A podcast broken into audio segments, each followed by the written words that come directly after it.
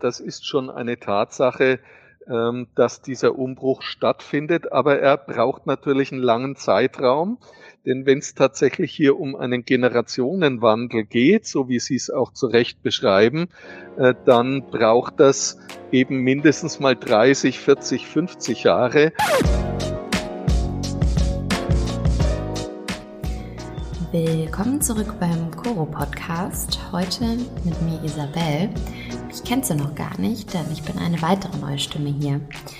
Gleich zum Anfang habe ich mir kein leichtes Thema vorgenommen, sondern ich habe mir die Frage gestellt, ob man im Jahr 2022 noch mit gutem Gewissen Fleisch essen kann.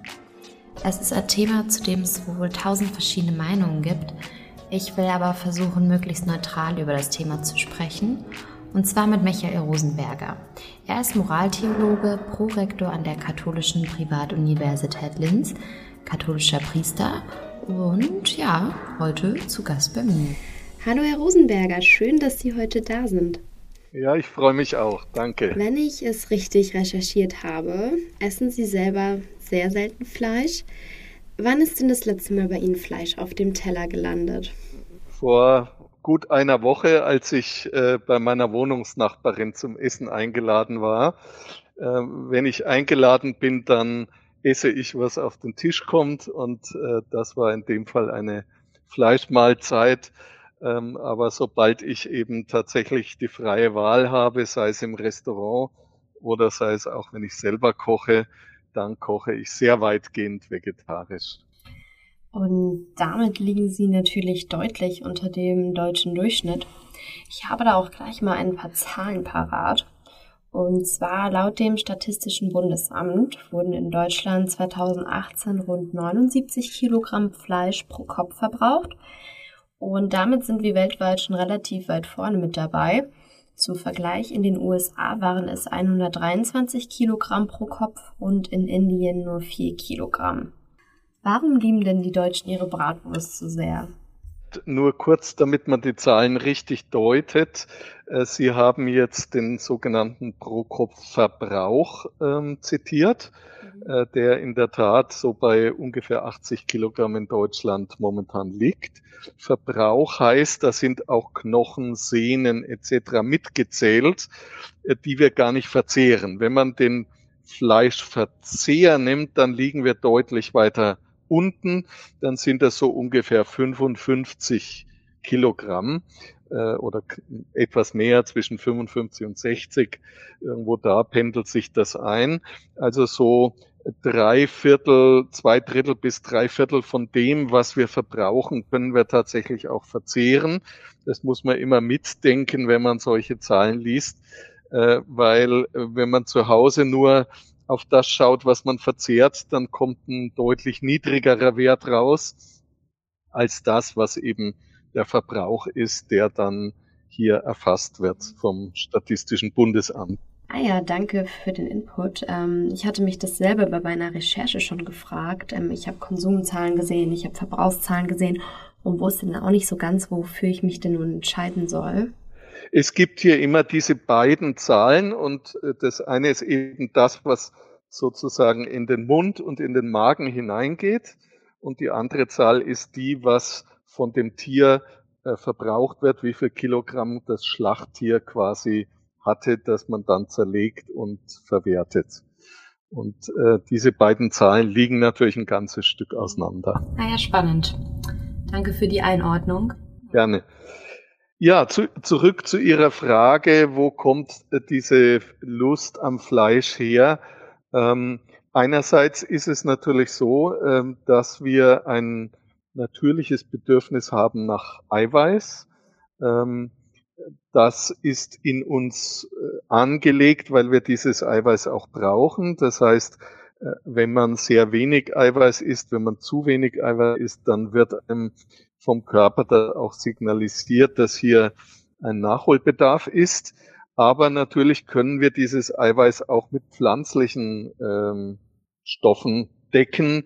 Wenn man etwa an die eiweißhaltigen Früchte wie Bohnen oder Erbsen oder ähnliches denkt, Soja, ähm, da haben wir die Möglichkeit auch den Eiweißbedarf eben vegetarisch zu decken. Und brauchen nicht unbedingt jetzt Fleisch.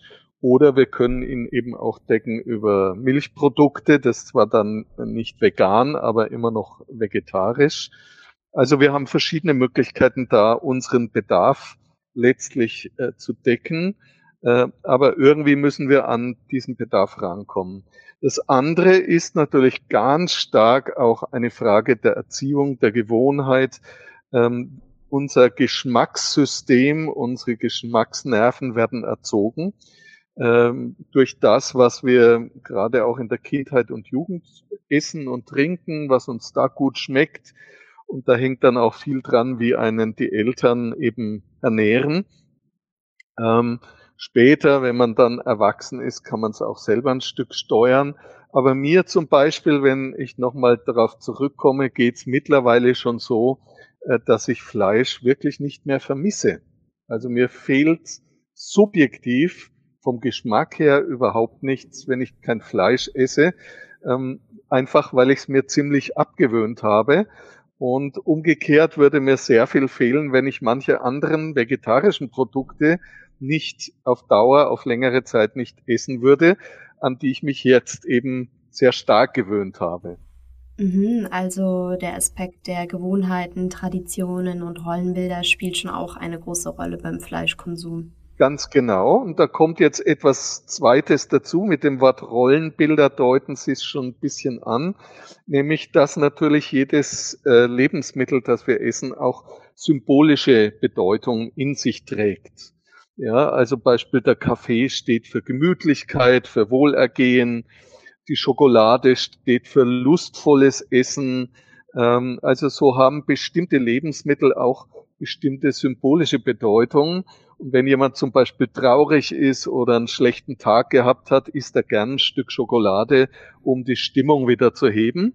Äh, das hat natürlich nur begrenzt mit der Schokolade als physischen Stoff zu tun, schon auch, denn äh, die Schokolade enthält Serotonin steigernde Substanzen und Serotonin ist unser Glückshormon.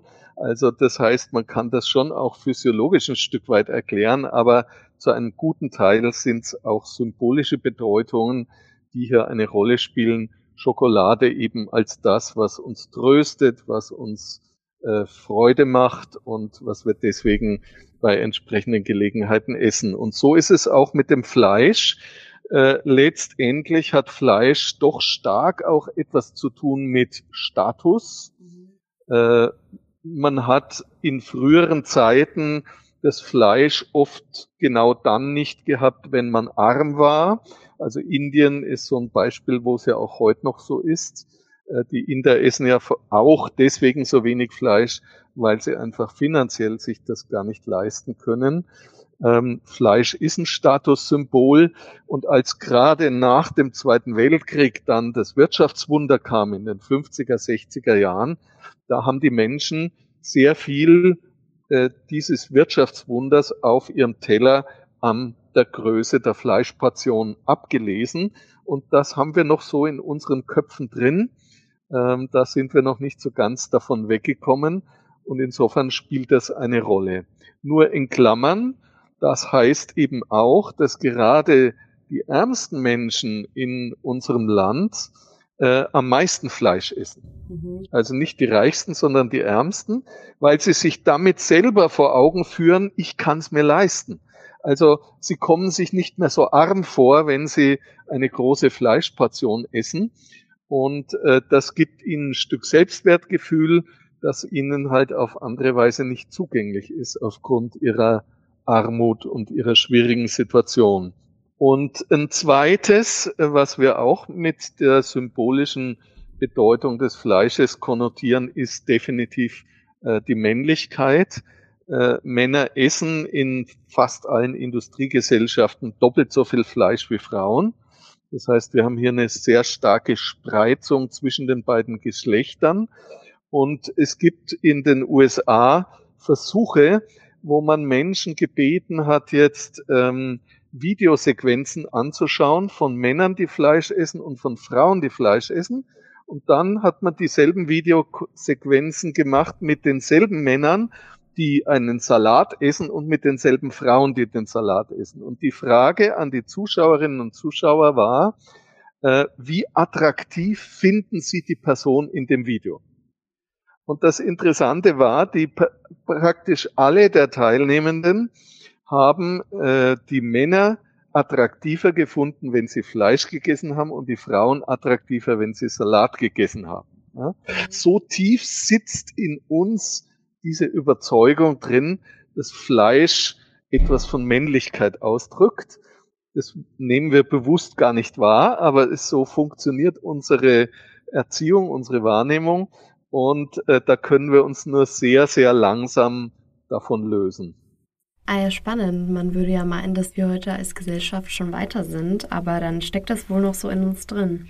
Genau, natürlich kann man schon den Unterschied dann auch sehen, soziologisch, wenn man jetzt äh, junge Männer betrachtet, die sehr emanzipiert und in einer gleichberechtigten äh, familiären Situation aufgewachsen sind, äh, die neigen viel eher dazu, wenig oder kein Fleisch zu essen als men junge Männer, die eben tatsächlich in noch sehr patriarchalen Familienverhältnissen aufgewachsen sind. Also auch die individuelle Sozialisation der eigenen Familie spielt da schon eine bemerkenswerte Rolle.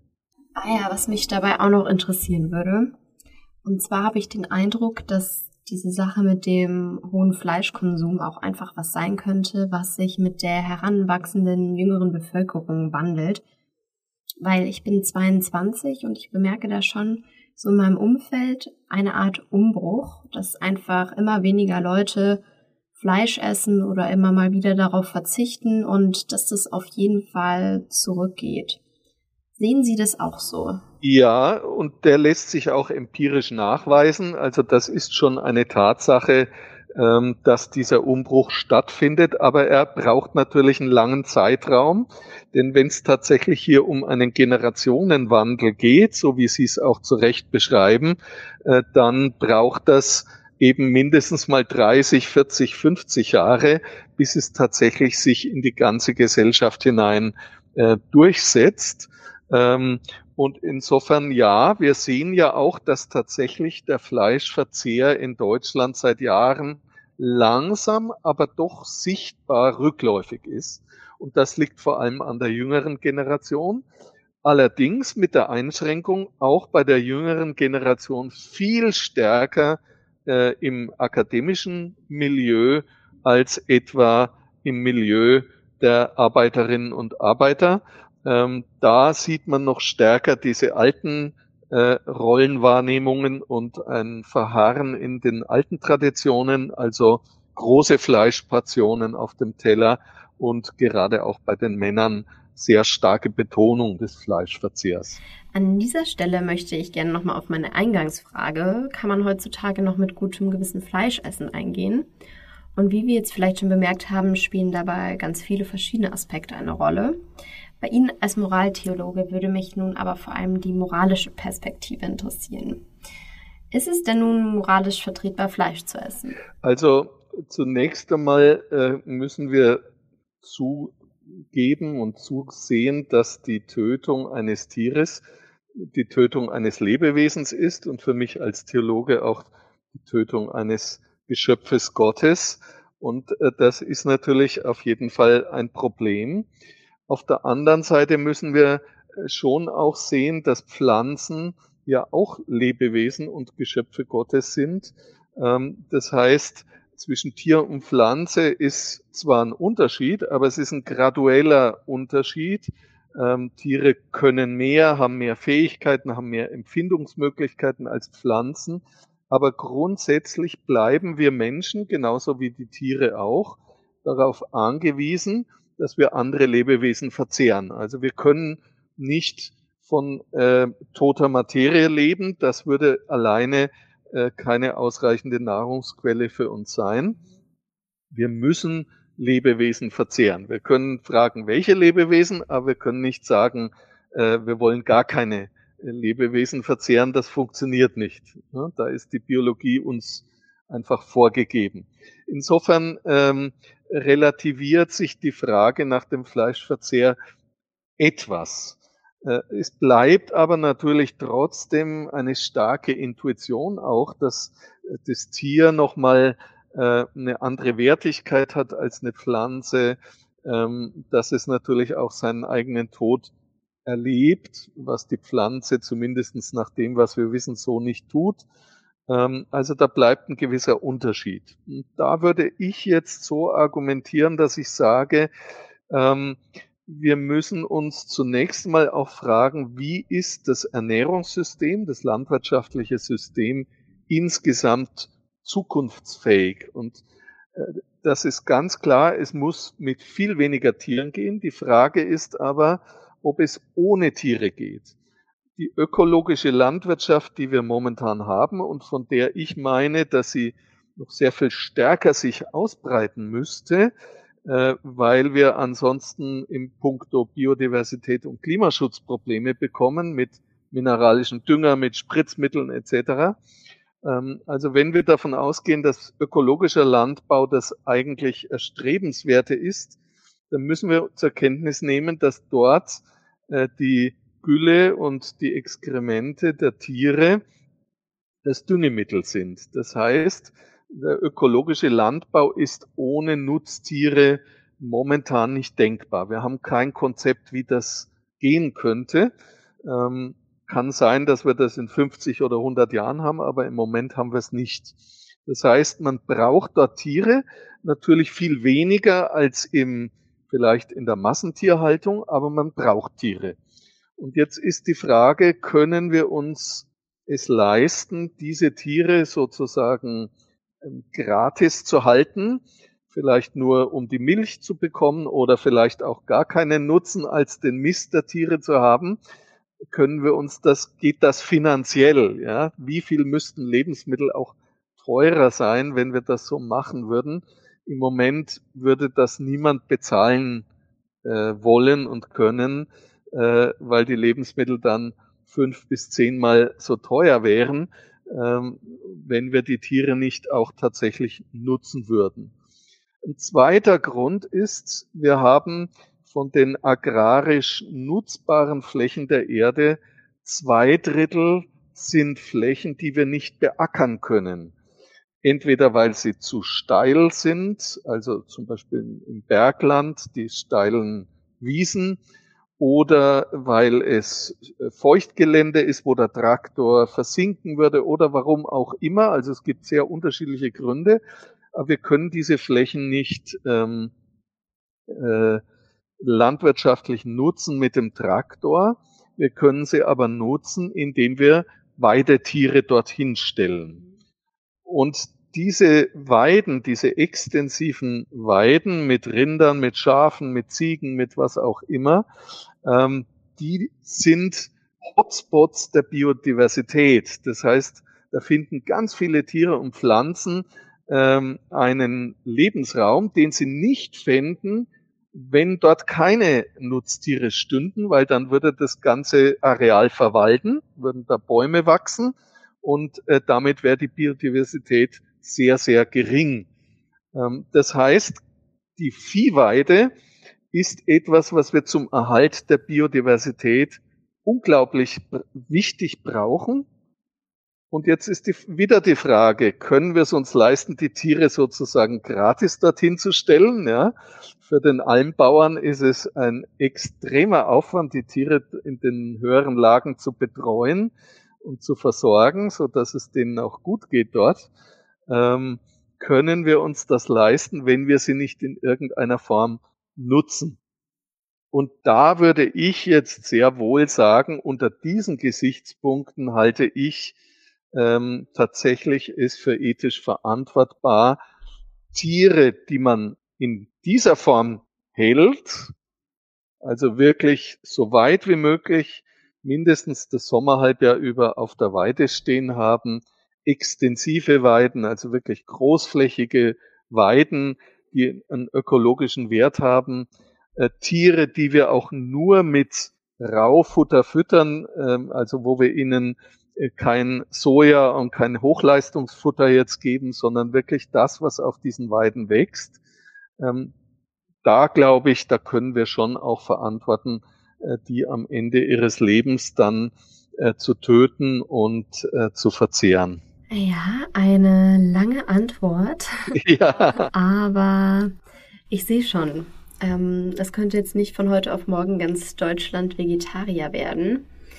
Ähm, aber gibt es trotzdem eine Größenordnung an Fleisch pro Person pro Jahr, ähm, die Sie guten Gewissens empfehlen könnten, wo Sie sagen, da bleiben jetzt diese ganzen Systeme, die Sie gerade erwähnt haben, unbeeinträchtigt? Also ähm, wenn wir tatsächlich sagen, wir verzehren nur noch Fleisch von Tieren, die auf diese extensive Weidehaltung gehalten werden, äh, dann kommen wir etwa auf ein Viertel des jetzigen Verbrauchs, also circa 15 Kilogramm im Verzehr oder 20 bis 25 Kilogramm im Bruttoverbrauch. Ähm, das wäre dann die Menge, die noch möglich wäre.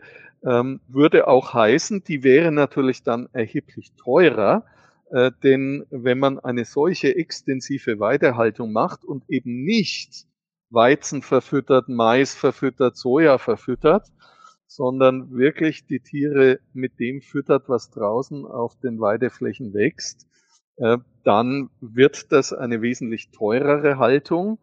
Ähm, wenn man auch entsprechende Auslauf, entsprechende Lebensqualität den Tieren geben will, dann wird Fleisch ungefähr dreimal so teuer. Aber wenn man eben nur noch ein Viertel davon isst, dann kann man auch das Dreifache dafür zahlen und hat unterm Strich gar nicht mehr dafür bezahlt. Äh, man hat es nur auf weniger Tiere verteilt. Ne? Mhm. Und die können dann wirklich auch ein gutes Leben führen, beziehungsweise die Landwirtinnen und Landwirte können ihnen dieses gute Leben ermöglichen. Okay, und hätten Sie jetzt spontan eine Strategie parat, wie sich so ein Rückgang des Fleischkonsums gestalten könnte. Die Entscheidung, Fleisch zu essen, betrifft ja längst nicht mehr nur das Individuum. Ich spreche hier vor allem von Klimaschutz. Im Grunde genommen äh, braucht das, glaube ich, mehrere Stellschrauben. Ähm, ich will mal die zwei wichtigsten benennen. Also die eine Stellschraube ist sicherlich das Recht und die Preisgestaltung. Also wir müssen einfach die negativen Auswirkungen, die die momentane Massentierhaltung hat, mit einem Preisschild versehen. Sie muss äh, dazu führen, dass man entsprechende Strafen bezahlen muss. Das geht an bei einer Güllesteuer, äh, das geht weiter äh, bei einer ähm, CO2-Emissionssteuer, das geht über die Frage äh, von äh, strengeren äh, Gesetzen zur Haltung von Tieren etc. etc. Also da brauchen wir politische Maßnahmen, die einfach die jetzige industrielle Tierhaltung äh, unattraktiver machen äh, im Vergleich zu einer extensiven Tierhaltung, wo die Tiere eben tatsächlich die längste Zeit des Jahres auf der Weide stehen können und ein sehr gutes Leben haben. Ähm, damit würde das Billigfleisch schon mal erheblich teurer werden und äh, sich preislich einem Fleisch aus guter Tierhaltung äh, annähern, wenn nicht sogar dann teurer sein als das Fleisch aus der guten Tierhaltung. Äh, also da würden Verbraucherinnen und Verbraucher auch gelenkt durch diesen Preismechanismus dann ihren Lebensmittelkonsum anders zu gestalten. Und das Zweite ist schon auch äh, so ein Bewusstseinswandel, den es braucht. Äh, ich habe ja zuvor gesagt, dass wir äh, das Symbol Fleisch stark mit Wohlstand verbinden und auch mit Männlichkeit verbinden.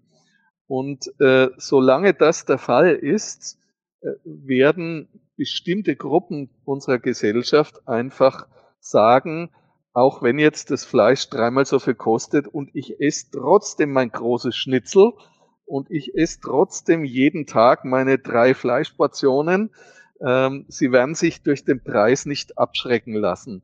Und da glaube ich, da müssen wir eben tatsächlich auch kulturell ran. Und das ist für mich als Theologe natürlich auch interessant, weil man hier über Religionen und kulturelle Gruppen und Bewegungen etwas verändern kann und muss, nämlich Wertigkeiten neu zu definieren. Im Grunde, Sie haben es ja vorhin schon angesprochen, in der Jugendbewegung passiert ja genau das, was die Männlichkeitsfrage angeht. Ja. Wir entwickeln ein anderes Männerbild äh, und da ist dann Fleischkonsum gar nicht mehr so entscheidend auf einmal. Und glaube, diese Dinge müssen wir auch weiter verstärken, weiter befördern, äh, damit tatsächlich dann der Fleischkonsum langfristig auch signifikant zurückgeht. Ich persönlich kann mir ja vorstellen, dass Fleischkonsum auch viel mit Augenverschließen zu tun hat. Zum Beispiel davor, was sich in so manchen Zucht- oder Schlachtanlagen abspielt. Was halten Sie denn von so einem Konzept wie bei Zigaretten, dass man abschreckende Bilder aus der Schlachtung auf die Verpackungen druckt? Ähm, da bin ich etwas gespalten und zwar äh, nicht, weil ich was gegen abschreckende Bilder hätte. Also wenn es nützen würde, äh, wäre ich sofort dabei aber es scheint nicht so sehr zu nützen. Wenn wir sehen, warum in Deutschland der Tabakkonsum äh, zurückgeht, äh, dann hat das vor allem den Grund, dass in den Gastwirtschaften nicht mehr geraucht werden darf. Also das hat wirklich den Tabakkonsum deutlich reduziert, weil das vorher ja auch so ein Stück gesellschaftliches Ritual war, dass man da, wenn man zusammensaß in der Gastwirtschaft, dann eben geraucht hat. Ähm, in dem Moment, wo das nicht mehr geht, wo man sich im Gegenteil aus der Gesellschaft rausnehmen muss, um rauchen zu können, also man geht vor die Tür, da wird es unangenehm und dann hören viele das Rauchen auf. Während diese Schreckensbilder auf den Zigarettenpackungen äh, haben meines Erachtens gar nicht so diese große Wirkung. Und so würde ich vermuten, dass das auch bei den äh, beim Fleisch der Fall wäre, äh, dass da die Wirkung eher entscheidend ist. Also ich glaube, dass wir eher über so andere Mechanismen etwas erreichen, ähm, dass eben tatsächlich es in ist, in bestimmten Kreisen der Gesellschaft ähm, fleischarm oder sogar fleischfrei zu essen ähm, und dass das letztlich viel mehr bringt, ähm, als so ein Schreckensbild. Umgekehrt würde ich aber schon sagen, die Bilder müssen wir ja nicht ganz rauslassen. Ich würde aber vielleicht sogar mehr auf äh, Positivbilder setzen. Es gibt ja manche ähm, Produktlinien im Lebensmittelhandel mittlerweile so im regionalen, in der regionalen Vermarktung, wo tatsächlich auf äh, der Wurst äh, ein Foto von dem Tier drauf ist und sogar ein Name von dem Tier drauf ist und signalisiert wird, also die Wurst stammt jetzt von der Lisa oder von diesem oder jenem Tier. Und äh, man kann sich das irgendwie vorstellen. Ähm, das könnte, also einen gewissen Effekt kann es haben, aber ich glaube nicht, dass es so die ganz große Schraube ist, wenn man über diese Schiene fährt. Ah ja, sonst könnte man ja auch sagen, man macht es wie beim Rauchen und zum Fleischessen muss man in der Gastronomie vor die Tür gehen. ähm, ja, das wäre natürlich sehr drastisch. Ähm, mir würde es schon gefallen, wenn auf den Speisekarten der Lokale die vegetarischen Gerichte ganz zuerst kommen. Ähm, oder wenn man auch in Kantinen oder in äh, Bildungshäusern wenn es zwei oder drei Essen zur Auswahl gibt, äh, das Standardessen äh, als das Vegetarische deklariert. Also wenn jemand ähm, nichts ankreuzt ähm, auf seiner Anmeldung, meinetwegen für eine berufliche Fortbildung, ähm, dass er dann das Vegetarische bekommt und nur wenn er ankreuzt, ich möchte das Fleischgericht, dann bekommt das Fleischgericht. Momentan ist ja eher rumgedreht, der Vegetarier muss ankreuzen ähm, da würde man durch solche geänderten Mechanismen ein Signal aussenden, dass eigentlich äh, der Standardfall des Vegetarische sein sollte. Stimmt, darüber habe ich noch nie nachgedacht. Ähm, das wäre auf jeden Fall auch ein Ansatz, der mir gefallen würde. Und ansonsten würde ich an dieser Stelle gerne nochmal auf das Stichwort In-vitro-Fleisch eingehen, also künstlich gezüchtetes Fleisch aus dem Labor. In Singapur zum Beispiel gibt es da schon eine Firma, die eine Genehmigung dafür bekommen hat, künstlich hergestelltes Hähnchen zu verkaufen. Glauben Sie, dass so die Zukunft des Fleischkonsums aussehen könnte? Ähm, also ich halte es nicht für völlig unmöglich, würde aber zunächst mal sagen, momentan sind das natürlich noch extrem teure äh, Produktionsweisen. Also ähm, wir reden da von Hunderttausenden Euro pro Kilogramm Fleisch. Also das sind schon gewaltige Summen. Natürlich ist das auch in anderen Bereichen so gewesen, dass neue Produkte zunächst mal sehr teuer waren und dann mit der Zeit äh, günstiger produziert werden konnten. Also ich denke, das wird schon kommen irgendwann. Ähm, für mich ist dabei eher die Frage, brauchen wir das eigentlich? Also wenn äh, tatsächlich, wie wir ja am Anfang unseres Gesprächs besprochen haben, äh, der Fleischverzehr sehr stark auch anerzogen ist, also unsere geschmacklichen Wahrnehmungsmuster und Bedürfnisse etwas sind, was wir gelernt haben in der Kindheit und durch die Gewohnheit, dann können wir die ja tatsächlich auch verändern. Und dann muss ja in Zukunft, wenn ich vegetarisch esse, das Essen gar nicht mehr unbedingt nach Fleisch schmecken oder nach Fleisch aussehen. Äh, und insofern ist für mich eher die Frage, wie sinnhaft eine solche Entwicklung überhaupt ist, äh, wenn es doch ohnehin dann vielleicht andere Geschmacksmuster sind, die uns mehr begeistern und wo wir das gar nicht mehr nötig haben, äh, dass uns etwas vorgegaukelt wird als Fleisch, äh, was aus dem Reagenzglas oder aus dem Labor stammt.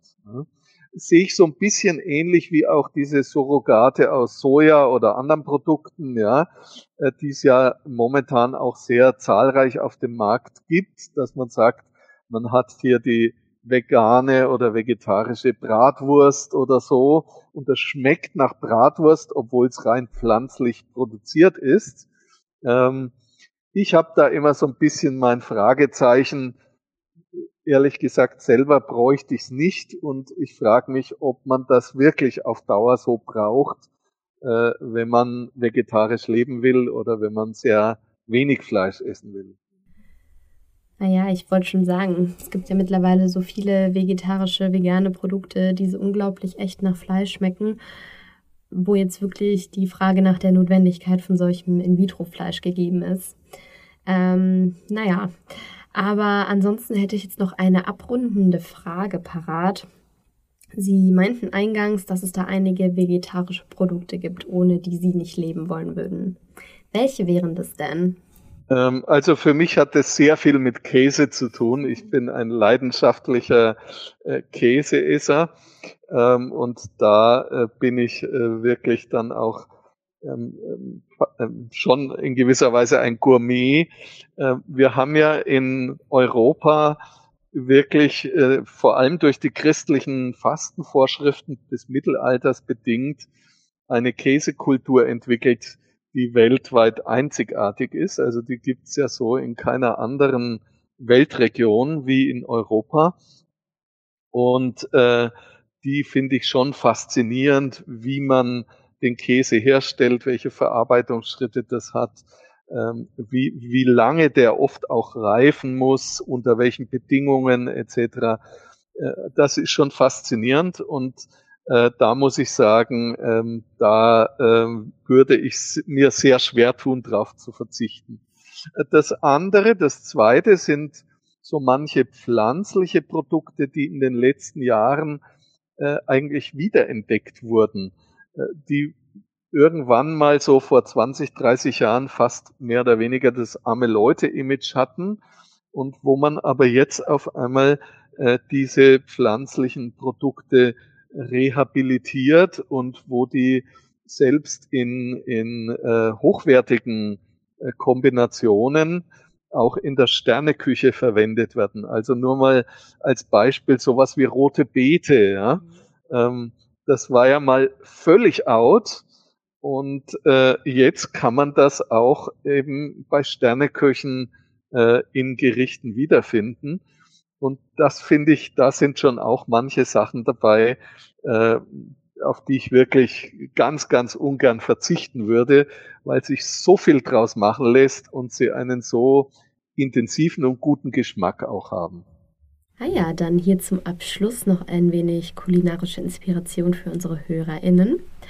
Und dann bedanke ich mich ganz herzlich bei Ihnen, dass Sie heute da waren. Es war ein sehr interessantes Gespräch und hat mir sehr viel Spaß gemacht. Ja, mir ebenfalls. Dankeschön.